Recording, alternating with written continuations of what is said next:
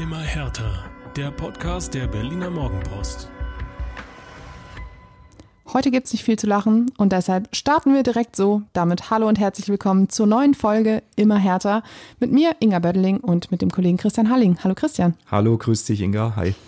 Ja, viel zu lachen gibt's nicht. Ich habe es gerade schon gesagt, 0 zu 1 gegen Werder Bremen. Der Aus Aufwärtstrend der vergangenen Wochen dahin. Darüber werden wir heute auf jeden Fall sprechen, genauso wie über das Zustandekommen der fünften Niederlage dieser Saison und äh, die Gründe für die ja doch gehäuften späten Gegentore, die Hertha so kassiert. Und wir geben natürlich einen Ausblick auf das Duell mit keinem geringeren als dem Rekordmeister aus München, das am kommenden Wochenende wartet. Bevor wir damit aber loslegen, Christian, muss ich mich nochmal bei unseren Hörern entschuldigen. Und zwar kriegen wir es seit Wochen nicht auf die Kette, dass die Werbung nicht mitten im Satz eingespielt wird im Podcast. Ähm, für euch da draußen die Info, wir haben im Hintergrund einiges umgestellt, ähm, was die Produktion des Podcasts angeht und äh, da ruckelt es, wie das bei so Umstellungsprozessen ist, äh, sehr häufig noch. Als Hertha-Fan werdet ihr das wissen. Ähm, wir bemühen uns und ähm, ich hoffe, dass sich das in den nächsten Folgen, vielleicht auch schon in dieser Folge ausmerzen lässt und ähm, bis dahin dickes sorry, äh, sorry und danke, dass ihr trotzdem so fleißig weiterhört. Ja, Christian, dann mal jetzt zum Ernst der Lage. 0 zu 1. Dickes B, ja. Dickes B, genau. Äh, zum Ernst der Lage. 0 zu 1 gegen Werder Bremen. Ähm, das Ganze resultierte dann in Platz 14 mit 11 Punkten. Man hätte auch deutlich weiter oben stehen können, ne? Ja, also du hast ja jetzt die späten Tore schon angesprochen, da werden wir noch drauf zurückkommen, wie viele Punkte da schon flöten gegangen sind in den letzten 10, 15 Minuten und ja, Bremen war so ein 0-0-Spiel eigentlich, weil Bremen äh, auch, auch dickes B. Ich habe gerade gesagt, dickes B kann auch für Bremen stehen am Freitag. Stimmt. Ja, ähm, Bremen hat ja jetzt nicht überragend gespielt. Das ist ja das Bittere. Also die waren ja jetzt kein Deut groß besser, fand ich. Die waren halt diesen, diesen Ticken gieriger am Ende mit diesem Tor von Niklas Füllkrug, äh, der halt glücklicher im Moment diesen Lauf auch? glücklicher, ja. Aber gerade in der ersten Halbzeit war das überhaupt nicht abzusehen, dass da irgendeine Mannschaft äh, sich entscheidend absetzen kann.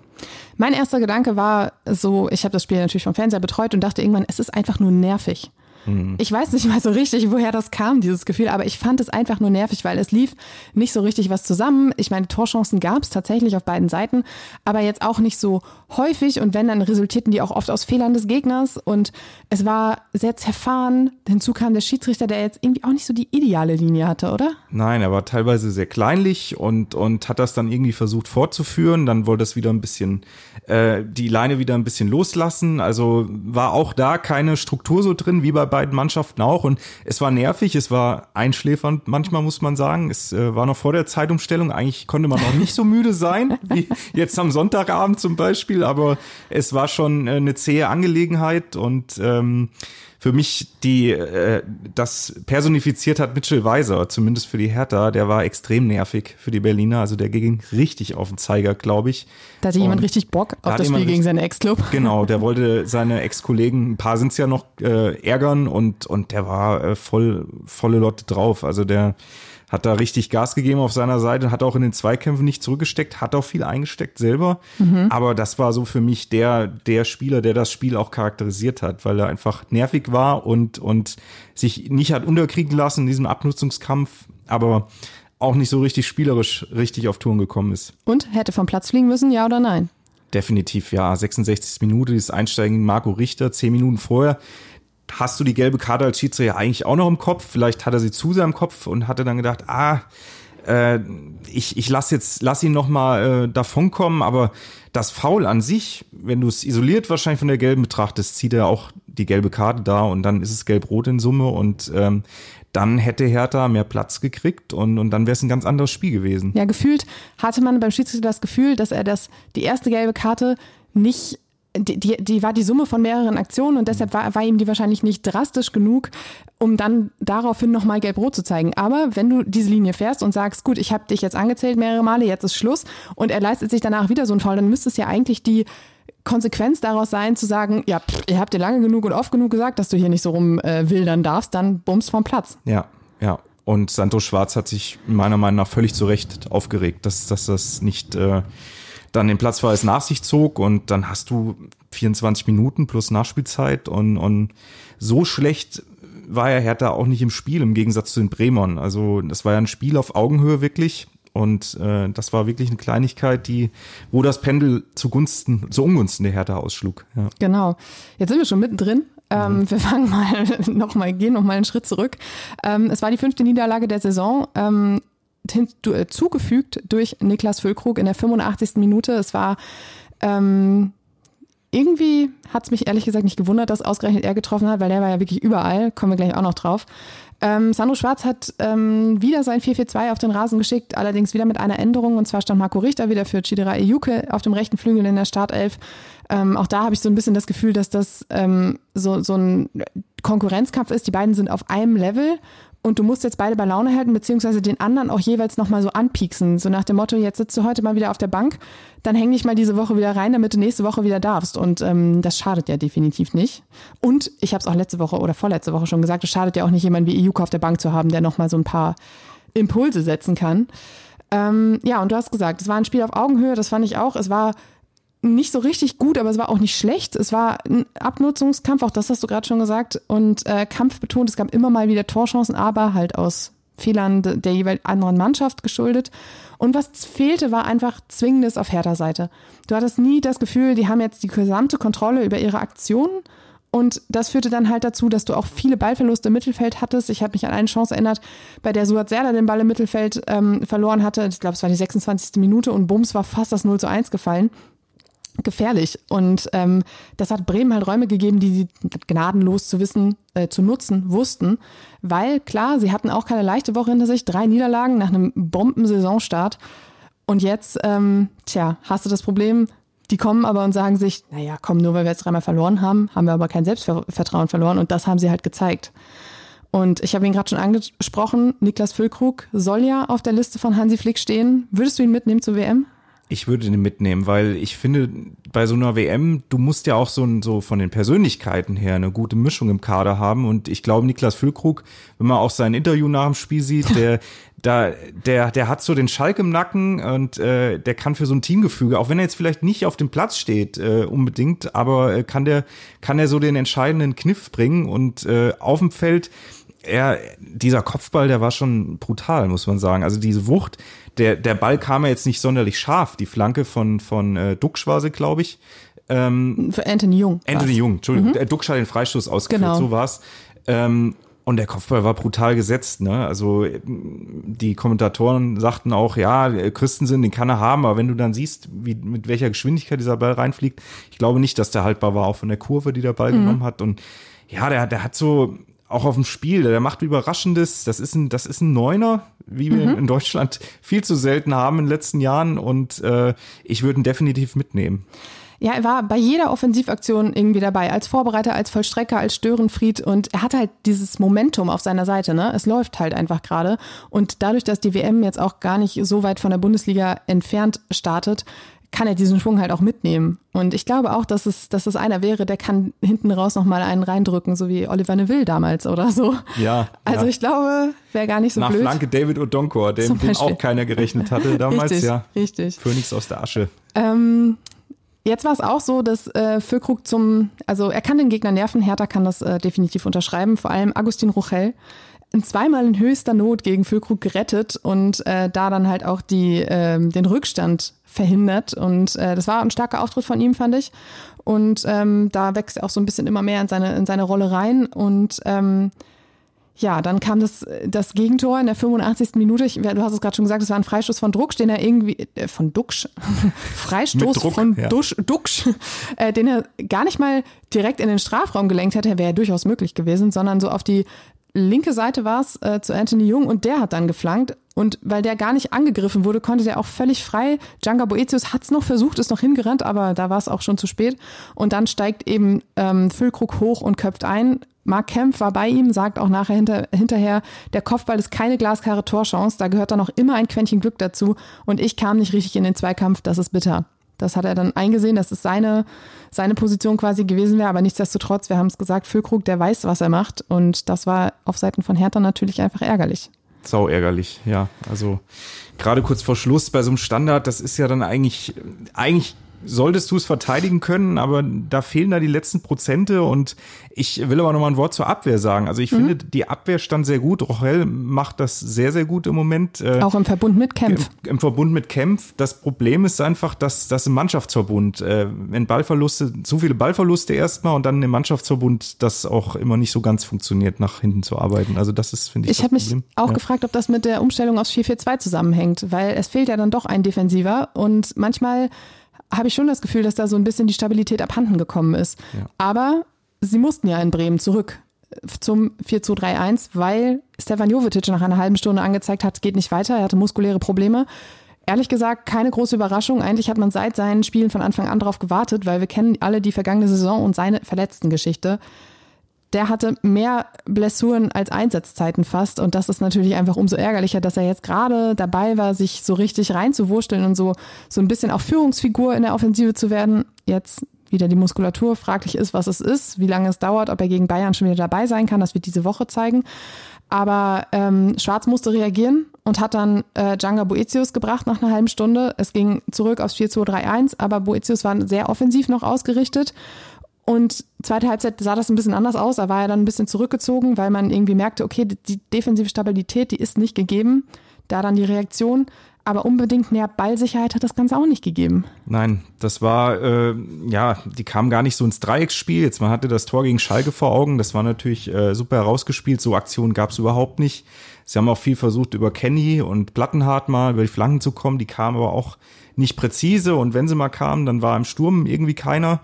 Ähm, wer mir aber positiv aufgefallen ist, war Dodi Luke Bacchio. Das muss ich sagen, den würde ich äh, rausnehmen wollen aus der Kritik, weil der offensiv für was Überraschendes stand und aber auch sehr, sehr gut nach hinten arbeitet mittlerweile. Und mhm. man hat ihn mir immer so vorgeworfen, äh, wenn es der Mannschaft nicht läuft, dann ist sein Kopf auch gesenkt. Aber der ist äh, da im Moment, der geht voran und, und äh, an dem müssen sich die anderen hochziehen. Also das fand ich okay, die Leistung. Aber er alleine kann es eben auch nicht lösen, ne? Und da sind wir nämlich schon beim großen Manko des Spiels, das Offensivspiel. Und es gab einen Torschuss auf das Tor und acht neben das Tor. Der einzige, der wirklich aufs Tor geschossen hat, war Ejuke in der 79. Der Ball hatte aber auch nicht genug Druck und ging direkt in die Arme von äh, Hertha äh, Werder-Keeper Pavlenka. Und ansonsten war das teilweise wirklich so ideenlos wie lange nicht, fand ich. Also da fehlte völlig diese, dieser Esprit, diese Ausstrahlung, dieses, wir wollen jetzt was versuchen und wir, wir haben jetzt Bock drauf und das, das war irgendwie so überhaupt nicht vorhanden. Und auch Wilfried Kanger, von dem wir eigentlich gedacht hätten, nach seinem Tor gegen Schalke, ist da vielleicht der Knoten geplatzt, aber es kam kaum eine nennenswerte Aktion oder habe ich irgendwas übersehen? Nein, er hat sich da bei Niklas Stark war in guten Händen, der der hat ihn äh, rangenommen und da, da war überhaupt nichts zu melden, aber an äh, ihm sieht man ja, also an Boetius, Boetius sag ich schon, an Kanga natürlich äh, sieht man, dass dieses Schalke-Momentum, das war weg plötzlich. Mit Anpfiff war das weg. Und äh, wir hatten ja irgendwie auch so ein bisschen erwartet, dass das pushen könnte und äh, mental Blockaden löst, aber ähm, die waren so abgemeldet vorne. Der also Schalter kann halt auch ins Gegenteil umschlagen und dann hast du halt keinen äh, keinen Push, sondern mehr Druck, weil du denkst, jetzt erwarten ja alle, dass ich nachlegen muss. Ja, und das ist, hat dann vielleicht nicht so funktioniert. Aber du hast gerade die Flanken schon angesprochen. Auch die waren wenig heilsbringendes Mittel. Also bei, bei den Plattenhardt-Flanken ging's noch. Aber Kenny hinters Tor, glaube ich, einmal und, und ach, die, die ja, sehr und unpräzise. Kenny generell ganz großes Problem, wie ich finde. Er ist einfach viel zu defensiv eingestellt. Er spielt wirklich von zehnmal lieber neunmal hinten rum als einmal nach vorne. Und Sandro Schwarz rastet regelmäßig aus an der Seite, weil ihm das einfach viel zu defensiv orientiert ist und er viel mehr offensive Impulse von Kenny haben möchte. Und deshalb finde ich, wenn man wirklich eine Problemstelle in der Mannschaft hat, eine Problemzone, dann ist es diese rechte Abwehr, äh, diese rechte Verteidigerposition, Außenverteidigerposition, weil du da einfach keine Impulse hast, die du, die du nutzen kannst für die Offensive. Und ähm, ich bin mal gespannt, ob das im Winter vielleicht eine Position ist, auf der nachgelegt wird. Fried Bobic hat sich ja sehr bedeckt gehalten jetzt erstmal, was Wintertransfers angeht. Wahrscheinlich auch, um nicht noch wieder neue Unruhe reinzubringen. Aber es gibt tatsächlich ein paar Kandidaten und es gibt auch tatsächlich Handlungsbedarf, oder? Ja, wobei das irgendwie auch eine bittere Erkenntnis ist, dass du jetzt zwölf Spieltage hattest, du hast immer noch nicht so richtig eine Stammelf gefunden. Es gibt keine richtige Achse, finde ich, die sich über von, von Torwart bis, bis Sturm zieht und das ist bitter, ja, und, und das, das zeigt sich jetzt auch in der Tabelle, elf Punkte. Die, die waren nach dem Spiel gegen Schalke schöner gefärbt, als es jetzt sind. Und äh, ja, also die Mannschaft offenbar fehlt die Qualität, wenn du wenn du da nicht nicht die elf Spieler mal oder zumindest sieben Spieler hast auf dem Feld, die die zusammenpassen und die dem Ganzen so eine Struktur verleihen nach einem Drittel der Saison, das jetzt schon gespielt ist, dann dann muss man im Winter was tun. Aber ist halt die Frage, ob da finanziell im Moment die Mittel da sind. Da gab es ja äh, vor ein paar Wochen äh, mit der Windhorst-Geschichte auch eher negative Nachrichten. Mhm da wird man jetzt doch auch eher ähm, devot an die Sache rangehen am Wintertransfermarkt. Die Frage ist halt, was ändert man jetzt? Sango Schwarz hat mehrere Systeme ausprobiert. Ähm, alles ist nicht so richtig zum Erfolg, hat nicht so richtig zum Erfolg geführt. Dann dachte man sich, okay, man versucht es mal nur mit Stefan Jovetic, man versucht es mal nur mit Kanga, mal mit beiden. Das einzige Mal, dass so richtig Power in der Offensive war, war in der zweiten Halbzeit Leipzig, als alle Offensivspieler auf dem Platz standen. Aber das ist natürlich keine Option für so ein normales Bundesligaspiel von Anfang an. Und du hast Personal ergänzt, du hast getauscht, du hast verschiedene Kombinationen ja versucht.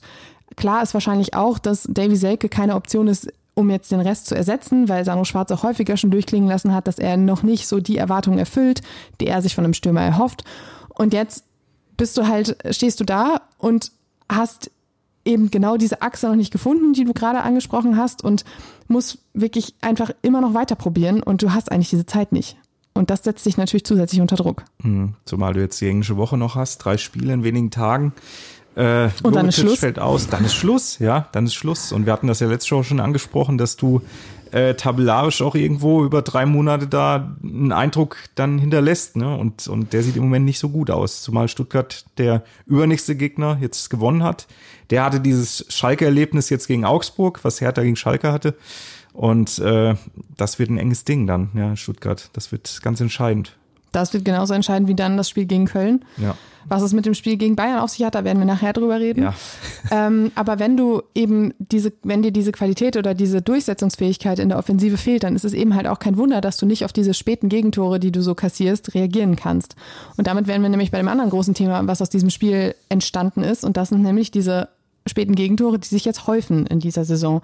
Es war das fünfte Spiel mit einem Gegentor nach der 75. Minute. Es gab in Leverkusen in der 80. den Ausgleich. Gegen Mainz gab es in der vierten Minute der Nachspielzeit den Ausgleich. Gegen Freiburg in der 78., gegen Schalke in der 85. und gegen Werder gab es jetzt den Rückstand in der 85. Nur einmal konnte Hertha wirklich kontern und das war gegen Schalke mit dem Tor in der 88. Minute zum Sieg und das war das einzige Tor in den letzten zehn Minuten, das Hertha bislang erzielt hat. Das heißt, diese letzte Viertelstunde ist überhaupt nicht deren Gebiet, Revier oder was auch immer. Ja, also das ist jetzt schon auffällig, da lassen sich Muster erkennen. Ähm, gut, du hast jetzt ein paar Spieler, die, die verletzt waren, wie Jovetic, jetzt wieder verletzt sind, äh, Djanga Boetius und so, die wieder reinkommen müssen. Ähm, aber das darf trotzdem nicht passieren. Also du musst eigentlich diese Kondition jetzt haben. Ob's, es ist immer eine Frage, wie bedingen sich Kondition und Konzentration. Ne? Ist die Mannschaft nicht fit genug und hat deswegen vielleicht nicht die geistige Frische? Ist es einfach nur Pech? Ähm, ist es Druck? Ist es Druck, ja. Also das festigt sich ja dann auch irgendwann. Ne, Werden Gedanken. Sie nervös ja. in der letzten Viertelstunde und wissen plötzlich nicht mehr oder haben Angst, dass sie sich jetzt irgendwie das gerade erspielte doch noch irgendwie umhauen? Ja, wobei es gegen, gegen Werder ja eigentlich auch irgendwie gar keinen Anlass gab, nervös zu werden, weil Werder war ja auch nicht übermächtig und, und eigentlich sagst du dir, gut, dieses 0-0 nehme ich jetzt mit. Äh, das wäre auch ein verdientes Ergebnis gewesen. Aber das, das war dann auch dieser letzte Schritt von Djanga Boetius, der jetzt gerade erst wieder reinkam. Weiß nicht, ob der dann äh, kurz zumachen sollte oder vielleicht ein anderer Spieler. Das sind dann so Kleinigkeiten und, und da ist Hertha nicht clever genug diese Saison. Bei Werder hätte man vielleicht auch wissen müssen, dass das äh, in den letzten Minuten durchaus äh, gefährlich werden kann, weil Bremen die Mannschaft mit den meisten Gegentoren in der äh, eigenen Toren in der Schlussphase ist. Und ähm, wenn es dann 0-0 steht, dann ist die Chance sehr groß, dass das nochmal wieder zugeschlagen wird. Ich gehe fest davon aus, dass Sandro Schwarz das eigentlich der Mannschaft gesagt haben wird. Man sollte aber, es meinen. Ja, man dürfte es meinen, aber das, da bist du als Trainer dann auch manchmal machtlos einfach. Ja. ja. Das Bittere an der ganzen Geschichte, sieben Punkte sind Hertha schon abhanden gekommen durch späte Gegentore. Nur zwei im Gegensatz dazu noch gewonnen durch dieses eben besagte Tor in der 88. gegen Schalke.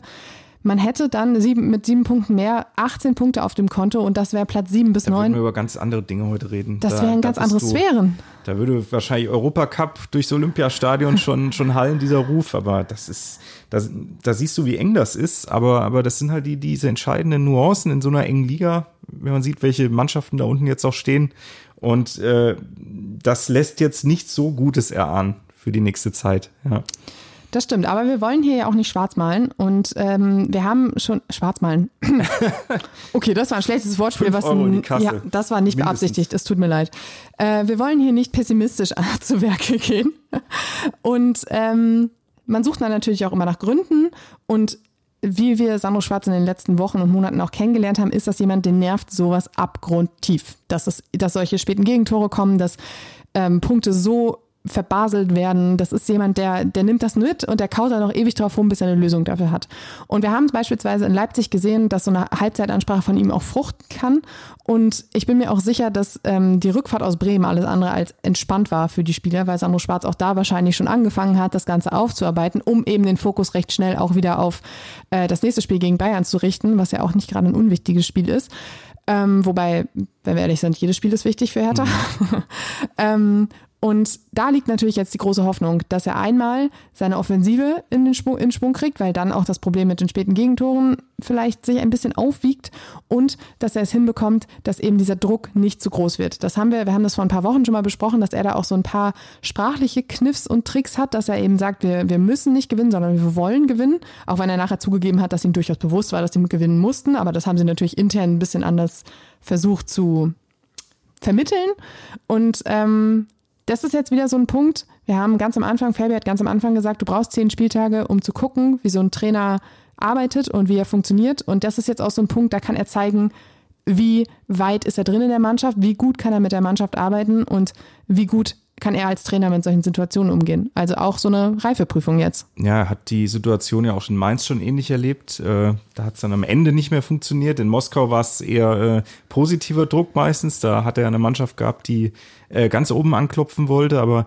ja, jetzt Hertha, das, das ist für ihn auch eine Reifeprüfung. Das ist nochmal ein ganz anderes Umfeld als in Mainz. Äh, und er hat jetzt aber auch genug Erfahrung, glaube ich, um damit umzugehen. Und er hat die Rückendeckung. Von daher, ähm, ja, das ist ihm zuzutrauen. Aber es ist halt die Frage, ob diese Mannschaft äh, die Qualität hat, um das, was Sandro Schwarz an Anforderungen mit sich mit oder an sie bringt, äh, dann auch umzusetzen. Ja, Sie Das haben ist es ja schon gezeigt, dass sie die Ja. Qualität haben können. Ich meine, aber nur phasenweise immer. Das ist das Richtig. Ist, so- Aber aus solchen Phasen musst du aufbauen, aus denen musst du Selbstvertrauen ziehen. Aus dieser zweiten Halbzeit gegen Leipzig, aus dem ja gut Spiel gegen ähm, Schalke, vielleicht nicht komplett, aber aus der Schlussphase gegen Schalke. Und du hast immer noch jetzt auch wieder am Samstag die eigenen Fans im Rücken, die immer, also das Verhältnis, das funktioniert auch in Bremen. Starker Support, auch wenn es im Hintergrund ein bisschen Stress gab, aber das ist ein anderes Thema. Und trotzdem hattest du das Gefühl, das ist immer noch eine Einheit und das ist auch eine wichtige Grundlage jetzt für die kommenden Wochen, die ja durchaus auch ein bisschen schwierig werden können. Das stimmt. Ich, also gegen Bayern ist das Stadion definitiv ausverkauft. Gegen Köln, letztes Spiel des Jahres. Ich glaube, da wird äh, auch außenrum nochmal alles mobilisiert, äh, dass du da mit einem guten letzten Eindruck äh, rausgehst aus diesem Jahr, aus diesem wirklich schwierigen Jahr, das Ja. irgendwie nicht aufhört, schwierig zu sein. Turbulenten, ja. Und äh, ja, Bayern, gut, das ist ja natürlich das, das Spiel. Das Schlimme ist eigentlich, musst du das Spiel isoliert betrachten, aber eigentlich ist es auch wieder nicht richtig, das zu machen, weil, weil es auch ein Spiel, wo du drei Punkte erzielen kannst. Und äh, es war ja auch mal die Diskussion, dass man Bayern die Punkte quasi überlässt, wenn man eh keine Chance hat. Das, das, das wird Sandro Schwarz nicht machen. Das, Ich, ich bremse dich hier mal kurz, da reden wir gleich nochmal ja, drüber. ja, das, ich wollte jetzt nicht zu über, weit vorgreifen, aber über Bayern und so. Erstmal kommen wir jetzt zu unserer Lieblingskategorie und sonst so. Die kennst du nämlich noch gar nicht, Christian. Nein. Weil in der letzten Woche hatten wir sie nicht. Da gab es so viel anderes zu besprechen und gar keine und sonst so Kategorien. Es gab aber schon immer härter Folgen, in denen die Kategorie und sonst so länger war als alles andere, weil die Kollegen Windhorst und Gegenbauer und Co. ziemlich viele Schlagzeilen geliefert haben. Haben wir jetzt nicht. Aber wir haben trotzdem zwei Punkte in dieser äh, Kategorie. Und zwar wird es am 1. November um 20.15 Uhr eine Dokumentation im RBB geben. RBB, sorry, das war schon wieder sehr schnell. Ich bin schon wieder schnell unterwegs Radio. Berlin-Brandenburg. So, danke für die Übersetzung. Mit dem Titel Unser Verein HOH Hertha BSC. In dieser Doku kommen Fans und Verantwortliche zu Wort. Es wird ein Einblick in die Seele des Clubs gegeben, der ja durchaus in den vergangenen Jahren ähm, ein wenig gelitten hat. Und einer derjenigen, der zu Wort kommt, ist natürlich Präsident Kai Bernstein. Und ähm, es ist schon ein bisschen was durchgesickert und es äh, geht natürlich auch um das Thema Big City Image, das mit Lars Windhorst an diesen Club geheftet wurde. Und da sagt Kai Bernstein, wir wollen ruhig, sachlich und demütig agieren. Das würde ich mir wünschen, dass wir unsere Aufgaben annehmen, dass wir sie gewissenhaft umsetzen und dann Schritt für Schritt besser werden. Und ob wir dann in zehn Jahren europäisch oder in der ersten oder in der zweiten Liga spielen, das wird von unserem Machen abhängig sein. Wir müssen erstmal das Fundament hinbekommen.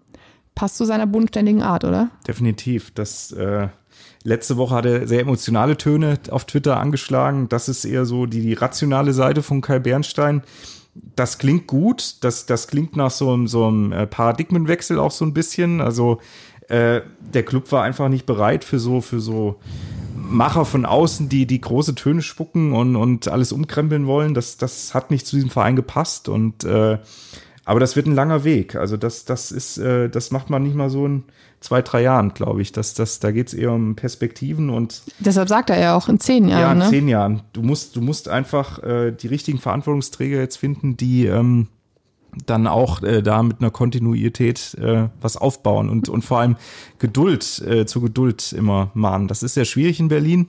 Das ist auch Fredi äh, Bobic Lieblingswort. Ja, das hat Fredi Bobic ja auch schon hinlänglich äh, betont immer wieder, aber es ist, es ist genau so. Man, man versucht ja immer dieses, diese Freiburg-Geschichten da, da auch, da auch hinzukommen, dass man mal über mehrere Jahre was aufbaut äh, ist ein anderes Umfeld hier und ja, ich bin gespannt, ob das Umfeld das so einen Weg zulässt. Das, das ist halt auch wichtig, dass man alle mitnimmt. Aber mit Kai Bernstein hat man da sicherlich einen gefunden, der der mehr Leute erreicht, als das jetzt äh, in Investor oder auch vielleicht ein Jürgen Klinsmann früher, der ja, die definitiv. große Revolutionäre sozusagen da vorangehen und auch ein bisschen erschrecken vielleicht mit ihren Visionen. Äh, und ähm, ist sicherlich gut, die Worte und, und richtig, aber naja, in erster Linie waren die Visionen ja total, also waren die Fans ja sehr empfänglich für die Vision, weil man hatte seit Jahren dieses graue Maus-Image und dachte sich so, jetzt kommen wir endlich da raus. Aber mit allem, was dazugekommen ist, hat man relativ schnell gemerkt, das ist definitiv nicht der Weg, der zu Hertha BSC passt. Du hast es gerade gesagt. Und deshalb hat Kai Bernstein in dieser Doku auch nochmal über Ziele gesprochen, die der Verein jetzt haben muss und die auch er mit dem Verein hat. Und er sagt, wirtschaftlich stabilisieren, was ja mit der ganzen Lars Windhorst-Posse, die ja auch definitiv noch nicht ihr Ende gefunden hat, einhergeht. Er sagt, wir müssen in der Stadt noch mehr Verantwortung übernehmen und bei den Mitgliederzahlen deutlich vor Köpenick liegen. Ja, das sind auch zwei hehre Ziele. Also in der Stadt Verantwortung übernehmen, das hat er schon vor seiner Wahl gesagt, dass er auch mehr in die, in die Amateurclubs, in die Kiezclubs, in die Kieze gehen will, um da auch einfach präsenter zu sein, um da die, das, die sind ja auch zwei Ziele, die miteinander einhergehen, dass du eben präsenter wirst und sagst, wir sind eine Stadt und wir sind hier nicht im Westen, sondern wir sind in ganz Berlin. Er selbst kommt ja eben auch aus, aus dem Osten Berlin und sagt ja auch, dass da ja schon Mauern gefallen sind, dadurch, dass er quasi Präsident dieses doch sehr westorientierten Vereins ist. Und ähm, das sind so, so Ziele, das ist, das ist halt bodenständig, wie du vorhin schon gesagt hast. Und ich glaube, dass das auch Hertha jetzt auch in dieser sportlichen Situation gerade gut tut, dass eben außenrum jetzt nicht schon wieder von wahnsinnig hohen Zielen und Ambitionen gesprochen wird, sondern dass da erstmal um die Basisarbeit geht ja, hat ja auch erstmal mit, mit Nachhaltigkeitskampagnen angefangen, also die jetzt nicht auf dem Platz erstmal wirken, aber neben dem Platz, aber äh, auf dem Platz diese Nachhaltigkeitskampagnen, das, das wird äh, noch mehr Arbeit mit sich bringen, aber äh, gute Wörter, Wörter, äh, die sicherlich verheißungsvoll sind, aber ähm, wie sich das dann umsetzen lässt, wenn du jetzt äh, sportlich in die nächste Krise gerätst, dann muss man mal gucken, ob diese, was diese Wörter wert sind. Ne? Und an denen er sich messen lassen muss, ne? Ja. Das kommt auch noch hinzu. Ja, ich äh, werde mir die Doku, ich habe sie, habe schon reingeschaut, aber werde sie mir natürlich auf jeden Fall auch anschauen. Ich glaube, dass das nochmal einen ganz anderen Blick auch auf den Club gibt. Ähm, wie gesagt, 1. November 20.15 Uhr im RBB. Und dann gibt's noch den zweiten Punkt unter und sonst so. Und zwar geht's da um Rüde Jahrstein. Wir haben schon vor ein paar Wochen erzählt, dass er mit seiner Kündigung ähm, vor Gericht gezogen ist, um die Wirksamkeit dieser Kündigung prüfen zu lassen. Wir erinnern uns noch mal kurz, gab ein, ähm, ich wollte gerade Techtelmechtel sagen, aber das gab es wirklich nicht. Nee. Ein ähm, Scharmützel auch nicht. Jetzt fällt mir das Wort nicht ein. Ein Disput? Disput, schön. Ja. Danke. Es gab einen Disput zwischen äh, Keeper Rüne Jahrstein und Torwarttrainer Andreas Menger, ähm, woraufhin der Verein sich vom Torwart getrennt hat und gesagt hat, es gibt keine Grundlage mehr für eine Zusammenarbeit. Das alles ähm, ist jetzt schon wieder ein Weilchen her. aber Rüne Jahrstein ist halt gegen seine Kündigung vorgegangen und diese ähm, ja, ob diese Kündigung wirksam ist, wird am Mittwoch, am 2. November vor dem Arbeitsgericht äh, verhandelt bzw. geprüft. Der Termin wurde um einen Tag verschoben. Ähm, Ende offen. Das könnte dann wieder nächste Woche ein Thema sein, über das wir hier im Immer härter Podcast sprechen. Aber ähm, ein Punkt, der mir dazu auch noch einfällt, ist auch, das ist ja ein Thema, was durchaus hochkochen könnte, was durchaus nochmal für schlechte Schlagzeilen oder Nebenschauplatz oder sonst was sorgen könnte. Aber es ist nicht so. Es wird halt im ich sage nicht Verborgenen, aber es wird halt nebenbei geklärt. Und das tut ja vielleicht auch viel für das Sportliche. Ja, also Rüne Jahrstein war ich zuletzt nur, äh, als seine Geburtstagsgrüße von Hertha rausging. Ja. Da, da war natürlich, äh, das kam unterschiedlich an, ähm, aber er war ja zu dem Zeitpunkt noch Angestellter von Hertha, glaube ich. Äh, und dann ist das halt so, gehört sich das so, dass man gratuliert. Äh, ja, schade, dass das so ausgeht. Äh, er hatte ja auch mit Corona sehr zu kämpfen und äh, norwegische Nationalmannschaft sitzt, glaube ich, auch dann erstmal rum. Also ja. Aber auch da gibt es immer zwei Seiten. Wir wissen nicht genau, was passiert ist. Wir wissen nicht, welche Wörter gefallen sind. Wir wissen nicht, äh, wie, die, wie die Parteien da auseinandergegangen sind. Deshalb ja, werden wir abwarten müssen, was dabei herauskommt und ähm, das Thema sicherlich noch ein, zwei Mal hier aufgreifen. So, und nachdem du ja gerade schon so im Flow warst, schon ja. Richtung Rekordmeister geguckt hast, äh, blicken wir jetzt voraus auf den kommenden Sonnabend. Heimspiel 15.30 Uhr gegen den FC Bayern München. Als ich vorhin noch geschaut habe, gab es noch wenige Resttickets. Also ausverkauft ist noch nicht, aber ich gehe davon aus, dass es nur noch eine Frage der Zeit ist. Und ähm, ganz interessant, Bayern kommt ja nicht als Tabellenführer in die Hauptstadt, aber vielleicht sind sie deshalb noch motivierter. Ja, also ich habe gedacht, jetzt, wenn, wenn du siehst, Stuttgart zum Beispiel, die haben einen Punktgoal, die haben Bayern in einer kritischen Phase oder schwierigen Phase. Kritisch war sie eigentlich nicht, weil wenn man das bedenkt, was da eigentlich immer, wo die stehen, ähm, in einer schwierigen Phase die Bayern erwischt. Bei Hertha, das Mainz-Spiel war natürlich schon, das lief äh, ja wie die warme, das warme Messer durch die Butter für die Bayern und äh, ja, die Bayern an Motivation wird sie nicht mangeln. Also das war die letzten Jahre auch in Berlin gegen Bayern äh, nicht so wirklich äh, vergnügungssteuerpflichtig aus härter Sicht. Nope. Ähm, das, das waren eigentlich immer ziemlich deftige Klatschen. 0 zu 5 und 1 zu 4 in der vergangenen Saison. Ja, ich erinnere mich an das 1 zu 4. Da, das war ein Wunder, dass da überhaupt ein Tor erzielt wurde gegen die Bayern, weil da ging offensiv auch so gut wie gar nichts. Ja. Äh, Belfodil hat sich da abgearbeitet, kann ich mich noch erinnern. Ähm, ja, eigentlich, du hast eigentlich keine Chance. Also die Chance liegt im Promillebereich. Ähm, und deshalb komme ich jetzt. Jetzt kommst du. So, ja. ich als kleines Mutmacher. Ähm, Mut, ich als kleine Mutmacherin. Ja. So. Und zwar äh, gab es auch zum Beispiel gegen Leipzig in der vergangenen Saison deftige Niederlagen, 0 zu 6, 1 zu 6. Und trotzdem hat man sich, klar ist Leipzig diese Saison nicht auf dem Niveau, auf dem sie vielleicht vergangene Saison waren. Und trotzdem hat man sich richtig gut gegen sie verkauft. Und auch jetzt sind die Rollen wieder klar verteilt. Hertha als Underdog, Bayern München als ja, wahrscheinlich nicht zu schlagender Gegner. Und das ist, glaube ich, eine Rolle, die Hertha in dieser Saison richtig gut liegt. Sie waren immer dann, wenn sie eben nicht als der Favorit, als, der, als die spielbestimmende Mannschaft, als die spielmachende Mannschaft auftreten mussten, hat es funktioniert innerhalb des, der Mannschaft. Da war der.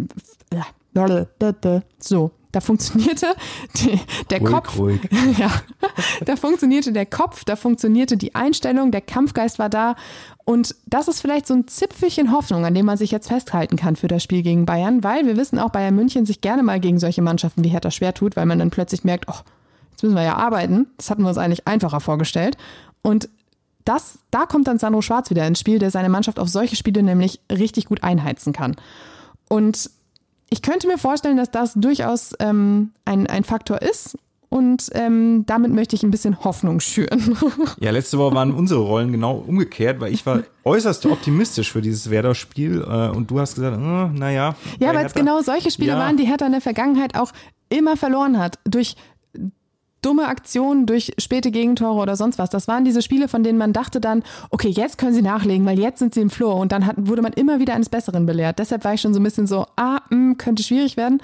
Aber andererseits die Spiele, bei denen man dachte, klare Sache, die hat Hertha dann plötzlich ein bisschen offener gestaltet. Ja.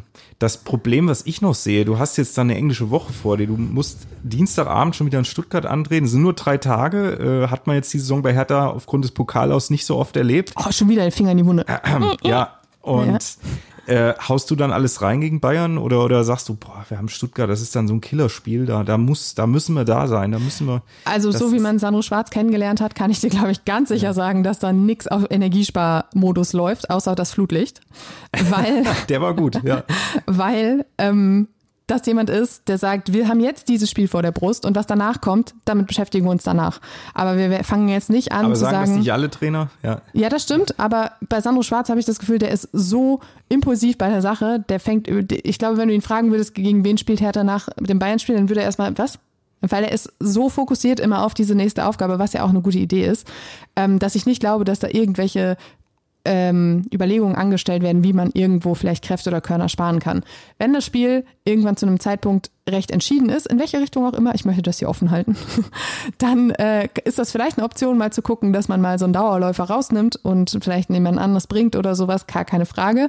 Aber ich glaube, erstmal volle Kapelle auf Platz. Ja, es wäre auf jeden Fall ein Wunder, eine Sensation. Also äh, ich kann mich gar nicht mehr erinnern, wann Hertha das überhaupt das letzte Mal gegen die Bayern gewonnen hat. Ja, das hätte also, ich vielleicht mal raussuchen sollen. Ne? Das war, war wahrscheinlich noch Pantelic und Marcelinho-Zeiten, aber kann mich auch gerne täuschen. Also ähm, boah, es wird eine harte Nuss. Also wenn du jetzt gegen Mainz gesehen hast, die Bayern, dass das äh, gerade Musiala ist in einer wahnsinnigen Form. Der, der Choupo-Moting. Choupo-Moting natürlich als, als Wandspieler bin mal gespannt, wie, wie es dann auf der Sechserposition bei Hertha aussieht. Den darfst du nicht ablegen lassen. Du darfst Musiala nicht ins Tripling kommen lassen. Du darfst Mané nicht in die Tiefe kommen lassen. Also defensiv wird sehr viel äh, Arbeit zu verrichten sein. Deswegen ist es gut in Bremen, dass die letzte Kette zumindest mit Rochel fand ich sehr, sehr gut. Ich freue mich schon auf die stand. ersten Bodychecks von Rochel gegen ja, Musiala oder so. Das, das, das sind ähm, ja. körperliche Unterschiede. Das sind, äh, das wird interessant zu sehen sein. Ja, verwundbar sind die Bayern immerhin. Das, das ist das einzige Fünkchen, was ich sehe an Hoffnung. Also gegen Mainz auch zwei Gegentore.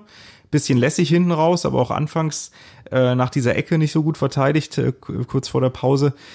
Ja, also ich denke mal, Sandro Schwarz, wenn er in die Spieltagsvoranalyse geht oder in die Vorbesprechung, dann, mhm. dann wird er wahrscheinlich auch viele Szenen aus dem ersten, aus dem, ja, aus der Mitte der ersten Saisonhälfte der Bayern ziehen, wo ja. sie da doch eher äh, schwierig zu, zu formulieren, äh, wo sie da doch eher geschwächelt haben. Und, und dieses Jahr haben sie auf jeden Fall mehr Potenziale, dass man sie, dass man sie kriegen kann als letztes Jahr. Das ist schon so. Aber man kann die Bayern vor allem entnerven. Und ich glaube, das muss, muss das Ziel sein, dass sie eben nicht ihr Spiel aufdröseln können, dass du sie so lange zermürbst, bis vielleicht irgendwann ein Konter mhm. plötzlich vor deine Füße fällt und dann hast du vielleicht die Chance aufs Tor. Ja. Vielleicht ja auch mal wieder Wilfried Kanga. Das, äh, vielleicht fühlt er sich einfach wohler im Olympiastadion, was Tore schießen angeht. Man weiß es nicht. Aber ich bin da ganz bei dir. Ich glaube auch eine ganz harte Nuss. Letzter Sieg, den hätte ich nachgucken müssen. Das äh, werden wir auch nachreichen nochmal. Aber ähm, die Bilanz ist eindeutig. 81 Duelle, 13 Siege, 20 Unentschieden und 48 Niederlagen. Die hat aber jeder gegen die Bayern, diesen, diese Bilanz. Außer das stimmt. vielleicht ich weiß Frankfurt nicht, hieß es besser macht. immer, da haben die Bayern immer verloren, aber ansonsten äh, das ansonsten kann das kann das jeder Verein äh, kann das genauso sich durchlesen. Das stimmt, also, aber ich weiß nicht, ob es das jetzt besser macht. nee, das macht sich besser, aber ähm, ja, ich bin mal gespannt, ob Djanga Boetius wieder fit wird dann für, für die, für die Mittel, fürs Mittelfeld, dass er da so ein bisschen. Aber der ist ja fit. Ja, da hat er gesagt, aber er, er, muss ja dann trotzdem, über 90 Minuten ist er jetzt noch nicht wieder gegangen nach seiner das äh, stimmt, Rückkehr. Das, das stimmt. Aber könnte ich mir vorstellen, dass der beginnt am Samstag, ja.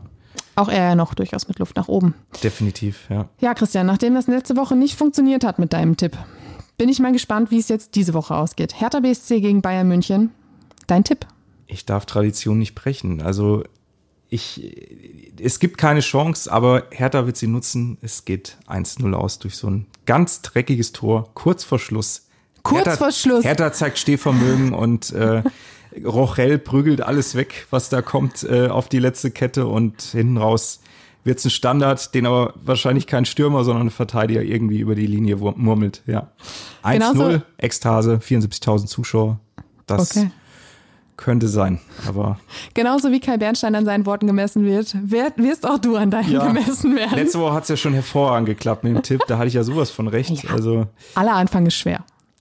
Wir werden das äh, verfolgen. Äh, Samstag 15.30 Uhr im Olympiastadion. Ähm, Endlich mal wieder Samstag 15.30 Uhr. Stimmt, das, das ist ja die, die Lieblingszeit eigentlich für jeden Fan. Also es war ja nur noch sonntags oder freitags jetzt in letzter Zeit. Kann mich an kaum Stimmt. noch ein Samstagsspiel in Berlin erinnern. Ähm, ja, schon wieder ein bisschen her, da hast ja. du recht. Ja. Damit die Fans dann Samstag auch noch abends schön feiern können. Richtig. So. Ich hab, ich merke schon, du hast, du hast alles gegeben, was, äh, was Motivation ich war so angeht. pessimistisch, ich wollte jetzt gerade noch die Kurve kriegen, um da irgendwie versöhnlich rauszukommen aus der Nummer, deswegen. Okay, ich habe auch alles gegeben, was Hoffnung und Mutmache angeht. Den Rest muss Hertha BSC erledigen. Ähm, wir bedanken uns für euch, bei euch fürs Zuhören und melden uns dann am 7. November wieder mit der nächsten Folge. Bis dahin.